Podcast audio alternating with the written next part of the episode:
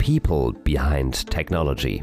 The Rohde und Schwarz podcast about future relevant technologies and the innovative minds driving them forward with Max Henninger. Hello, everybody, and Lorena Messmann-Vera. Welcome. A small town in Germany, two students and the ambition to make their ideas real. Their names were Lothar Rohde and Hermann Schwarz. When they founded their company 90 years ago, no one knew the term startup. And of course, no one ever saw fruit baskets or table soccer in the offices back then. But one thing has never changed, and everyone who founds a company knows this a very specific spirit that founders carry in themselves that infects you and that doesn't leave. Well, the writer Walter Moers would say, a smell of fires burning in the horizon with a hint of cinnamon in it. That's the smell of adventure. But what is it that makes up this spirit? Is it the will to change the world? Is it the desire for adventure? What, what is it like to be an entrepreneur as a founder? And what can we learn from founders for our normally lifetime during our normal jobs in the company. That's what we want to find out today. People who are motivated by conviction and not recognition can generate change in the world. In the today's episode, we will talk with one of those leaders, Sadik Hafizovic, CEO and co-founder of Zurich Instruments. He is visionary, competitive, and caring. Sadik makes the things happen. Hi, Sadik. Nice to meet you. Hello, Lorena. Nice to meet you. Great, Sadik. Um, I described this prototype of uh, a startup right now, but when you imagine the prototype of a startup, what what images came into your into your mind? What is a startup for you in your mind? It's uh, something that um, it has a lot about uh, has a lot to do with self fulfillment. Mm-hmm. It uh, it's something it's a kind of luxury that something that you can do after you know all your basic needs are kind of settled. Mm-hmm. Um, it is not something you do if you think about, hey, I need, I need to pay my apartment's bill tomorrow, mm-hmm. and uh, so it's about self fulfillment. It's about something that is going to be too big for you to do it alone. Yeah. So it's something that you will I would advise not even consider doing by yourself, but uh, go find a team of people to do something that is truly your project. Nobody dictates the rule other than the market, and the market is a big place. Of, of course, yeah. We will talk about this this team uh, aspect uh, later on, but you are an expert for founding uh, companies because I saw that you founded your first company already during your studies didn't you? Yes. Yeah. And this first startup, what what you founded, were there these kinds of aspects you described right now? Yeah, I would say that was a different thing. Okay. A startup, I think. Um, so, if you open, a, without being disrespectful, you open a, a hair shop, a barber shop. Mm-hmm. I wouldn't call that a startup. Okay. Mm-hmm unless you have the idea of making a huge chain of it. So when I was studying, I had this IT services, network services company, but really the vision didn't go beyond myself selling my work. So I don't think that was a startup. It was mm-hmm. a company, yeah. And uh, I learned a lot about how to make business, how to do accounting and all these things. But a startup is the start of something with potential. That's my, the way I see it. So the first startup you really did in this way you described it was then Zurich Instruments? Yes, that's okay. true. Okay. That's true. And right now, would you call yourself a founder or a manager? Oh. I yeah, I I know this is a, diff, uh, a difficult question. No. It's very, very easy question. For you, actually. very easy. yes, absolutely. What, what are you? I'm a founder and maybe a leader, but I'm not a good manager. What is the difference? Oh, there's a big difference. Uh, as a founder and leader, the primary aspect of that is giving purpose, giving a direction. And the management thing is about making it happen in an orderly, efficient way. Mm-hmm. And actually, I added people to the team that are much better managers than myself. Mm-hmm. Yeah. And uh, I know that you say this is so important to have team members who, at the end, are better in so many aspects as you are. That's true, absolutely. Mm-hmm. And I think a good leader has the ability to also attract people. You know, usually as a team lead, in order to good to get good team members, you need to be good as a coach. They need to be seeing a, per, a perspective in you. But I th- think if the purpose is good enough and you do the, your, your your job as a leader, you can attract people that excel in disciplines where you're actually clueless. Yeah. And uh, attract people by by making them believe in the vision. Yes. Yeah because I won't be able to teach them to be a better accountant. Mm-hmm. But if the accountant believes in the idea and the company, mm-hmm. then it's still an attractive place for the accountant to work. Absolutely. And when you're saying so, you have great managers, then you, on the opposite, say, but I want to be the founder of new things. You want to make things happen. Yeah. Yeah. Yeah.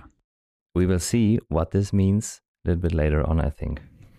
Sadik, we want today to be focused on particular three things your leadership and management journey, your thoughts of entrepreneurship, and a few questions on your personal life and legacy.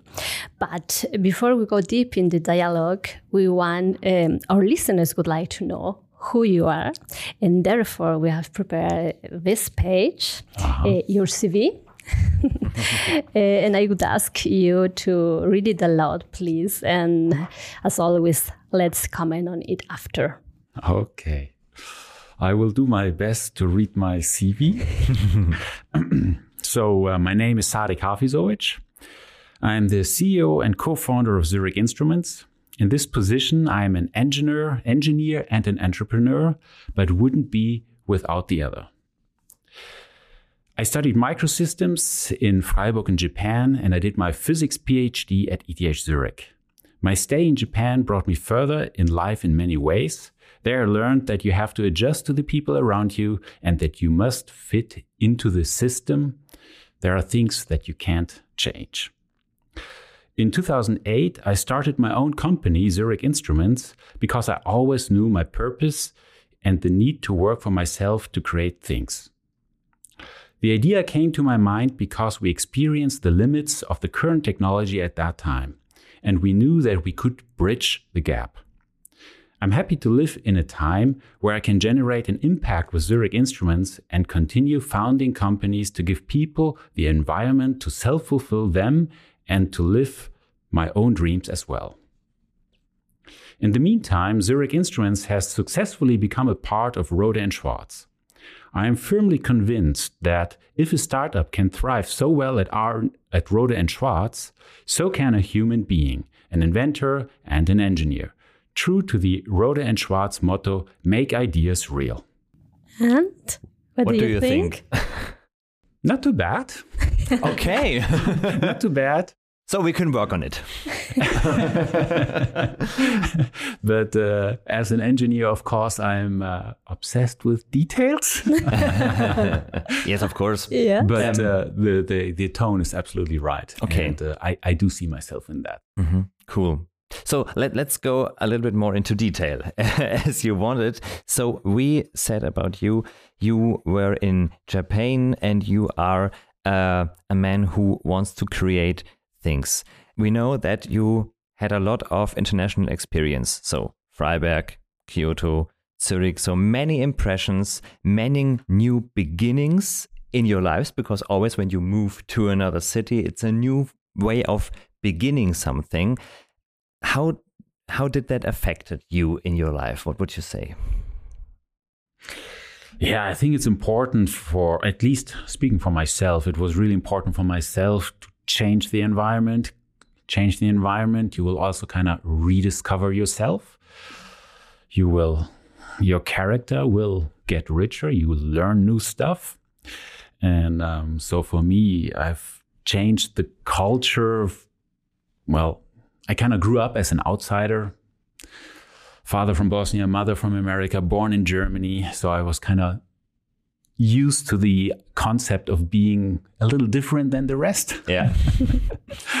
and uh, then, as a family, we spent a year in Saudi Arabia. Again, totally different environment. Mm-hmm. Um, at that time, at an American high school, and uh, then studied in Germany, as you said. Went to Japan, which I found extremely um, insightful. Mm-hmm and uh, and I own I don't only mean this in the sense of you learn much about how the world ticks. Mm.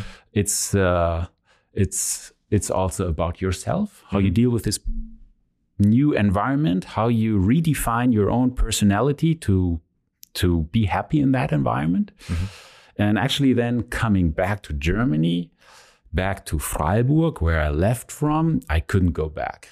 Yeah, because. Uh, every all my environment kind of expected me to be the same old Sadik, while actually in the tea time in between I have mm-hmm. changed and mm. and I couldn't stand that. And then I went to Zurich, which in the end was a very nice. Uh, mm-hmm. well, and, and you, I'm still there. oh, of course, yeah. And you went to Zurich for studying to do the PhD. To do the okay yeah. PhD. Uh-huh. Yeah. But this means that you love to um, leave the comfort zone and, uh, well, adapting new uh, circumstances. Yeah. Is that an important point for you? Always adapting new circumstances and see new things and learn new things about yourself? Definitely going out of the comfort zone. Yeah. Yeah. Uh-huh. It's boring otherwise. yeah. no, d- definitely. Mm-hmm. And uh, I can say, at least uh, professionally, since I co-founded Zurich Instruments 14 years ago. Mm-hmm. The company has grown a lot. I think I've always been kind of outside my comfort zone. Yes, mm-hmm. I think so too. Yeah. Let's talk about the time in, in Japan. So you moved there, and I can imagine that this was a cultural shock. But you said you learned a lot about yourself. Could you give us a few examples? What did you learn, and why did you learn it in Japan? Oh, that's a very good question. Um, I messed it up more or less on my first day. I get there, and uh, there's this big meeting with the Japanese professor and the German professor who flew over. And I was extremely eager. I was very well prepared for my diploma thesis, master thesis topic. Mm-hmm. And uh, I thought I should kind of show that I know what I'm doing. And uh, I really uh, like showed everything I have. Yeah. yeah. And I was uh, quite quickly reeled back in by the Japanese professor who made it very clear that uh, um, that it's not up to me to to make to kind of you know run the show. It's him that is running the show. And you know, in Japan, when you come to the stage, you just don't go all in. Mm-hmm. So how do you deal with that? And mm-hmm. I always thought I'm a kind of modest person and uh, you know not so shouty. Yeah. I learned that well, that's probably not true for everybody. You know, there's different environments. Yes. And uh, yeah, yeah. I, I, learned how to deal with that. Yeah. Did, did you understand uh, this point uh, at the same time you heard it from the professor, or uh, did you had to think about it? And right now you say, "Oh, okay, I was I was so stupid at this time. No, the learning goes very quickly. Okay. yeah. mm-hmm. yeah. you have to learn it. Yeah, yeah, yeah. yeah. Sadik, in your previous talk, you told us that your uncle worked at CGP Lab, a company that built um, spacecraft for the NASA. Uh, that was your first inspiration for technique. Uh, you wanted to become astronomer and working with telescope in this kind of machinery uh, was, let's say, important for you. But um, beside the inclination for technology, how did your parents or family shape you? I mean, uh, where does your hyper uh, perseverance and convictions come from? Oh, that's a good question. Uh, so my family, my my upbringing wasn't kind of technical at all. My father is a uh, is a doctor, and my mother is a landscape architect, and neither of them are kind of you know technically involved. I have many brothers and sisters. I have uh, four sisters and a brother, and I think what in my family environment, uh, what was really nice, every of us six kids got, you know, promoted whenever there were kind of talents, they were helped and um, developed. Um, but other than that, I think my fascination for techni- technical stuff also comes from the maybe uh, the desire to not be like your parents. Mm-hmm. I am. Yeah. And uh, yeah, as you say, it's um, uh, my uncle was a very technical person and uh, still is, and you know, building starships. How what else can be inspiring if not that? Nice. Yeah, yeah, of course. Yeah. As a child, that is uh, wow. Yeah. Mm, but okay, it's nice. You you have this uh, attitude of exploration and not confirmation. Yeah. And I think another character trait is somehow I always think there will be a solution and there will also be a way out. So it's okay to get into trouble because up until now I've always gotten out of it. So that's my observation. Not sure if this may may sound a bit arrogant, but I guess I I, I go much easier into problems and situations where it's not obvious how you'll get out because I just believe there will be a way out. Well, you've seen a lot of the whole world. Let's come a little bit more to um, founding things, founding companies. Did you had role models or something uh, inspiring persons or inspiring environment when you planned to found your startup in 2008? Yeah, yeah, definitely. Um, I hope uh, he won't be surprised when he hears that. Good friend of mine. We met at ETH Zurich during the PhD, and he started a company. And I was uh, younger. I was still working on my PhD, and I could start. I could see how they do it, and how they were successful, how they shipped their first products, how they hired their first employees, and uh, then you know you see, oh, he can do that. Uh, this is how it works, and well, if it works for them, should also work for our idea. Mm-hmm. And then also, I didn't hold back my idea. I discussed it with him, hmm. and he gave me feedback. He told me what he thought. It's difficult. Like when you talk to friends, they will all think your idea is wonderful, right? Mm-hmm. So you, need to mm-hmm. have somebody who will also kind of tell you, hey, no, no, that's not going to work. This is, you have to charge more. And this is a point you need always. You need it in your team. You need it for your uh, holy day work. You, you, you need someone who works with you and who can criticize you in a way. Absolutely. Mm-hmm. Give you feedback. Yes. Yes. Yeah. Was this this person after that the, the, the co-founder of your company? No, no, no. He, uh, meanwhile, already long time uh, sold his company. Ah, okay. And uh, Okay. yeah. At the Swiss Federal Institute of Technology, you and Flavio Heer, your, your colleague in the PhD research, reached the limits of what you could physically measure for your PhD thesis. In other words, the technology at that time was not powerful enough for your goal. And so, said in simple way, is how the idea of founding Zurich Instrument come from? Yeah. So uh, this all has to be seen in the context that I always wanted to start a company. And I was going through life kind of always looking for, hey, where could it work? And um, actually, it wasn't even the core topic of our PhD thesis. We were doing incredibly high tech stuff like mixed signal uh, chip design to measure single biological neurons, really, really high tech. But then we helped some other people, biologists, to measure single cell impedance properties. And we realized, hey, wow, these uh, the, the test equipment that they use is is really poorly done, and we knew how to do it much better. Lock-in amplifiers. Uh, and then uh, when our PhD time concluded, or actually, so we were supposed to help them, and uh, then we opened uh, like a summer project for a student. And we told them, hey, take an FPGA, ADC, a DAC, and put it together and do it like this. And it just worked. And um, so there was a big technological lack, innovation lack.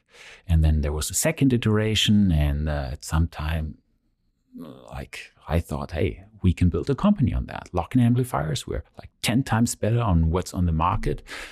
Um, and then, of course, and it isn't magic. I want to kind of underline that. The idea, what it's there's no secret sauce actually. Uh-huh. So many people we pitched the idea to, they weren't like, oh, but everybody can do it. Yes. And it's true about almost all ideas. Mm-hmm. Anybody can do it. But the point is who does it? Yeah. And that you have to do it to make them to reality. Uh, I think at our claim, make ideas real. Uh, we don't say have ideas. Of course, you have to have ideas for make them real, but make them real. This is the point. Mm-hmm. Yeah. Mm-hmm. Sadik, quantum physics and quantum products are incomprehensible uh, for many people. How it feels to develop products that just a few understand? And how do you explain to a primary school child yeah. what does a lock-in amplifier do? yeah, that's a very good question.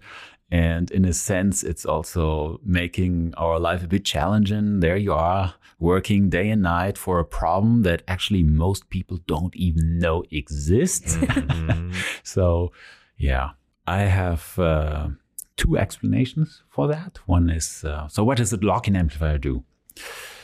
The lock in amplifier, it can detect the ticking of your watch in the foreground of a jet engine starting. So you have a very loud, noisy environment, and then you have your mechanical clock, it ticks away, impossible to hear it. However, if you know exactly at which rate that clock, that watch is ticking, you can zoom in on that frequency and filter everything else away. Mm-hmm. Mm-hmm. And classically, this has been done with analog filters. And what we did is we applied massive digital filtering to the problem, employed FPGAs at that time, a new thing, and uh, like with massive mathematical crunching power, told the system to only look at signals that are on a particular frequency. Okay. And in practice, those frequencies could, for example, be the precession of the hydrogen atoms in your body when you are in the MRI scanner. The MRI, the big antenna, picks up a lot of noise, and there's a tiny, tiny, teeny bit, a millionth of that noise that is actually the signal. But since we know exactly at which frequency the hydrogen is vibrating, we can detect that signal. Okay, okay, I understand. And what does this has to do with quantum technology? Yeah. So actually we started the company not having quantum in mind. Uh-huh. We just grew to that. We made those lock-in amplifiers. We made the fastest in the world, 600 megahertz. And uh, there's a related research, NMR, nuclear magnetic resonance, mm-hmm. where you measure the spins of many atoms and um, similar frequency range. Now, we're in the second quantum revolution. So, NMR, that's part of the first quantum revolution. Now we're in the second quantum re- revolution. And here the change is instead of looking at the spins of a thousand, of a million atoms, we look at the spin of a single atom. Okay. And that came up like 2014 ish. So we already knew how to do the measurement for larger systems. And then we saw quantum computing coming up, and uh, we immediately realized hey, spins are spins. It's just a lot more challenging and difficult. And this is how we entered the quantum computing research scene, I would say, as the first company worldwide. Mm-hmm. So we were then, by consequence, this is how we entered that area, the first company in the world to offer actually products for that type of research. Okay. Wow. Sounds great, and I think it fits perfectly to Rohde und Schwarz. And uh, regarding the the measurement technology, the next step to look at the quantum technologies and measure here the spins. So very interesting point. Now we're we're talking about leadership because uh, soft skill and talents in employees mm-hmm. more or less are also leadership, and I have here a, a phrase for Hella Thomasdottir, a great role model in Iceland.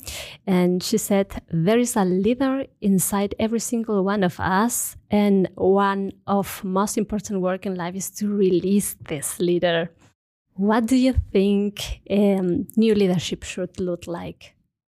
Well, leadership is about giving purpose and giving a direction.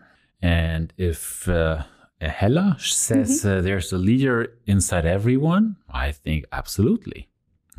But then comes the question well, you have this idea and you have a vision to go in a direction. What's your ability to, to get people on board? To get people that buy in that? I always, at least, try to treat my coworkers like they are working for Zurich Instruments, for Rohde and Schwarz voluntarily. They don't have to work here. They're not working for a salary. They can choose to go anywhere. And if that's kind of your underlying principle, I think you treat people in a way uh, that they respect, that they like, but also you do focus on giving purpose. Mm-hmm. And I think this is something one can learn and one has to practice. Let's right now just have a short interruption by a short game. After that, we will go on with the development of Zurich Instruments and how Zurich Instruments and Rohde and Schwarz came together. But for now, let's play a short game together. So, a short game about a few quick questions. We call it quick end questions. So, we are asking you short, simple questions and ask you to answer to them as impulsive as you can. Let's see what came into your mind. And right now, let's begin with it. So, who is Sadik? A guy that likes to build things. Nice. what are you good at? Building things. mm-hmm. What are your passions?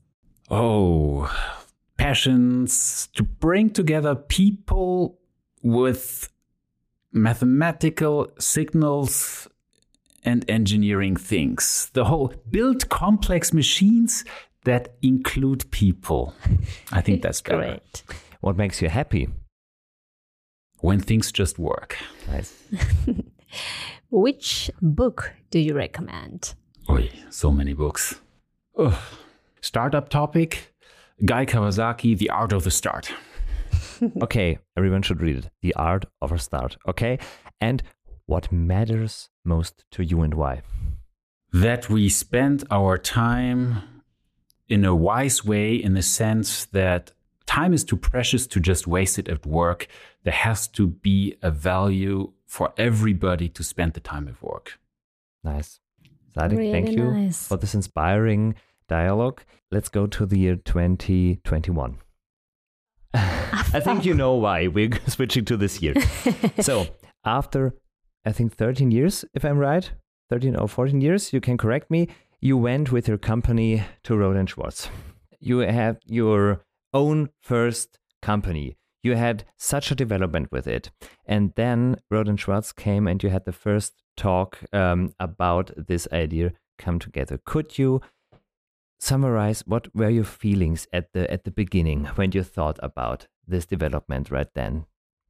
Oh, there's many dimensions to that uh, question. Hmm. Maybe to so we we started the company never really with the intention to sell it. And we also didn't start the company knowing that there was going to be quantum computers in our story. That we didn't know. Uh, so we we drove and grew the company to I think at that time maybe 120 people or so, not with ambition to sell it.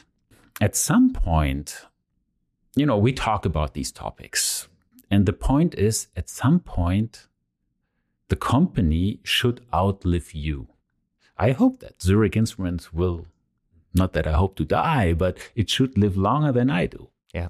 And so it becomes obvious that you have to kind of find a new owner for the company at some point. Mm-hmm.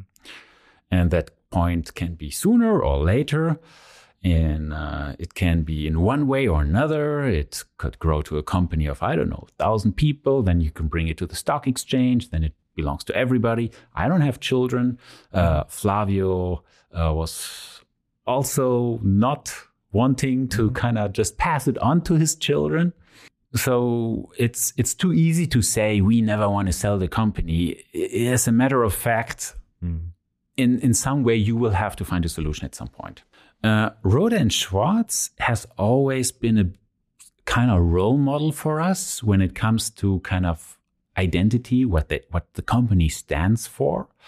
You know, no bullshit, clear, very high end products, mm-hmm. uh, like fact based mm-hmm. uh, mm-hmm. communication, reliability, maybe.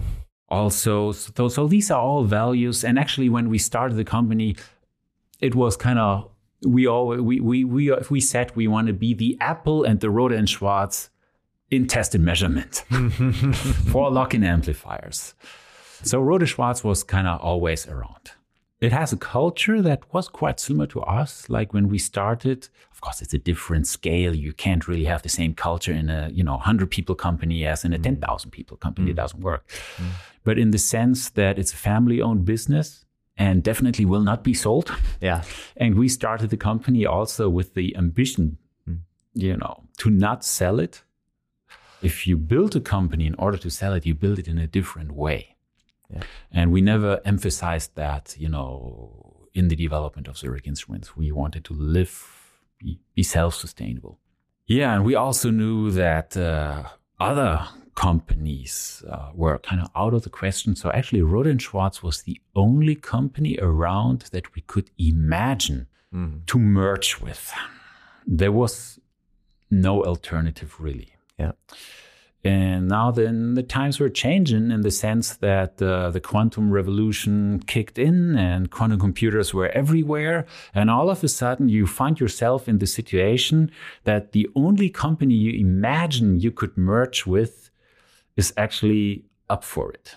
Yeah. And then the question is you do it now or not? Will you ever again get that opportunity? Mm-hmm. So uh, yeah, we considered for quite a lot, quite intensively, and we decided to um, to give it a shot. And uh, we got to know each other, and we were introduced to the to this place here, and uh, we liked what we saw, and it's worked out. And it's now one and a half years ago, and I have to say, so far so good. Cool. Um, in the previous meeting, you mentioned um, an exciting drive for you. So you said, I want to make an impact with my work, not a big salary. Is this one point from your personality what was also important for that to give the impact to Zurich Instruments? I mean, I like making a good salary. Don't misunderstand okay. me. Okay. However, I don't think it's motivating you to work, I don't know, 15 years for a mission, if that's your motivation. Yeah. Uh, whereas impact, and when you see the impact you make, where you see success in the sense that uh, people buy your stuff, mm-hmm. but also you bring them forward. You read publications, you see, you see your stuff, what people have attained with that. That's impact, and this is what's really kind of long term motivating. And the salary kind of is a essential thing, but it's not what's gonna make you go the extra mile. Mm-hmm. Yeah, Sadik, thank you so much for this look into a very interesting life, into a very interesting way to look on things. At the end, right now, at the podcast, you have one more time for saying last messages or words if you want to and if you have to. I don't have to. Uh, maybe I can uh, say something about. So I joined Rohde Schwarz one and a half years ago. So it's now a year and a half. And uh, I came to the organization, you know, it's a big organization. We're 120 people. Uh, and here's, what was it at that time? Uh, 12,000, is that possible? Round about, yeah. Mm-hmm. Yeah. So uh, it's like huge, overwhelming, yeah. Mm-hmm. And uh, so we came here very much. And by the way, there's many similarities, like psychologically speaking, between an organization and a human. So, uh, what like many like Zurich Instruments, you can consider it like a little uh, life form, yes? And uh, so now this little life form comes and joins the Rohde Schwarz environment. There was it, it, it, was a quite wild ride in the beginning, in the sense there's this 12,000 people. Now everybody wants to talk to us. Very overwhelming. Everybody very open, very curious. like so many curious people, I found really astonishing. Like I didn't expect that. Uh, to the extent that I sometimes wondered, don't you have anything to do? yeah, I, love yeah. it that uh, there's so much, and uh, that made us very welcome. And I think that matters for Zurich Instruments. I would also say it's probably this very same experience when you join as an individual. And a year and a half later, I can only say that uh, when it comes to innovation and uh, the um, endowment to make impact, we have found a really positive environment. And I have a very good feeling going forward that uh, my baby Zurich Instruments uh, has found a nice family to continue to blossom. Yeah, excellent. And you said also in our previous talk that um, Rohde & Schwarz, with your outside view, is a paradise for developers and engineers. yes, it's true. true. Yeah, yeah. So we had the people come over here and then they come back and I asked them, and how do you think? And they go like, oh, it's a developer's paradise. it is like that. Nice to hear that. Yeah, it is, of course. Sadik, thank you so much for being with us um, and for this uh, great time we had with you. Thank you for being part of the podcast. Thank you. It's been my pleasure.